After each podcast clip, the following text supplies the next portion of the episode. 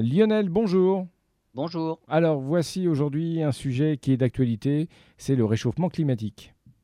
Eh oui, en fait, on admet volontiers aujourd'hui la corrélation entre le réchauffement climatique et la quantité de dioxyde de carbone dans l'atmosphère.